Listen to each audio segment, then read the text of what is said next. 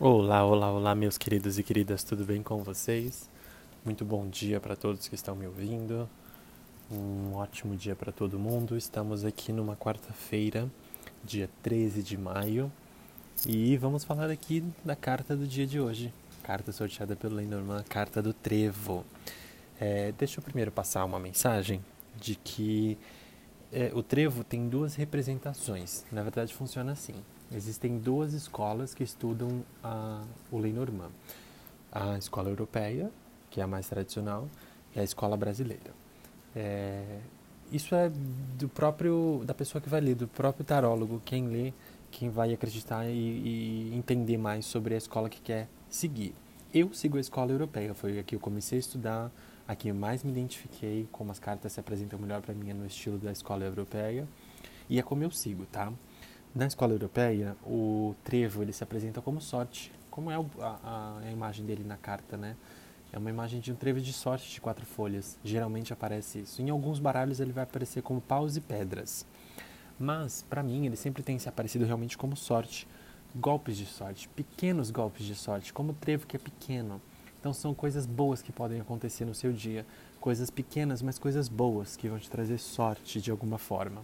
É o momento de desejar de, é, como eu posso dizer, de realmente pedir aquele desejo que você tem. Pequenos desejos para o seu dia, para o seu momento. Às vezes uma coisa pequena pode mudar e transformar tanto o seu dia que você nem espera. Não é o momento de você idealizar grandes sonhos, porque o trevo vai falar sobre sorte no seu, no seu início, como se tivessem realmente brotos de trevos. A gente pode imaginar a carta do trevo como pequenos brotos, um campo cheio de brotos de trevos, todos florescendo. Então é um momento de, é, é, de, de, sorte mesmo está acontecendo, de sermos sortudos nesse momento. Isso pela escola, pela escola é, europeia, tá? Pela escola brasileira, é, existe essa possibilidade, eu não sigo, mas existe essa possibilidade de acontecer. Para quem acredita bastante, isso pode realmente vingar dessa forma. O, a carta do trevo ela vai ser relacionada com paus e pedras. O que, que significa? É, dificuldades, problemas, desafios, atrasos, mas de alguma forma pequena, como pequenas pedras e pequenos paus no seu caminho, que você vai enfrentar para você.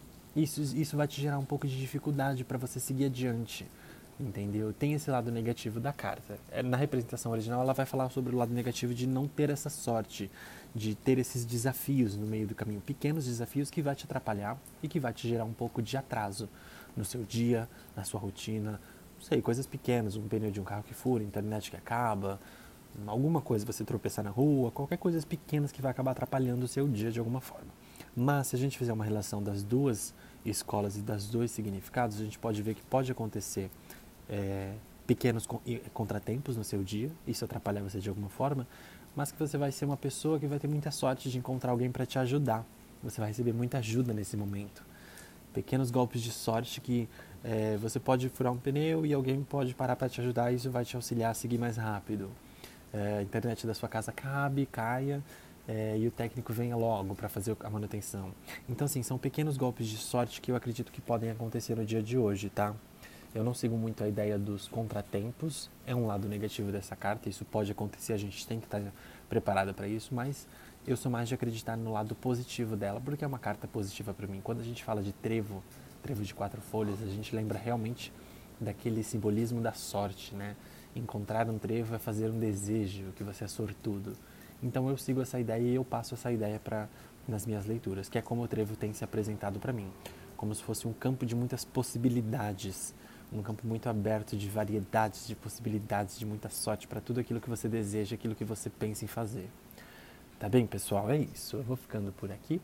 Muito obrigado por dividir o seu tempo, por estar presente mais um dia aqui na Carta do Dia. Que você tenha hoje um dia iluminado e que você possa utilizar desse conselho no seu dia, trazendo luz e clareza para os seus caminhos. Tá bem?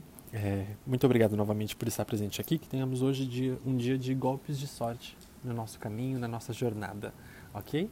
Um ótimo dia para todo mundo.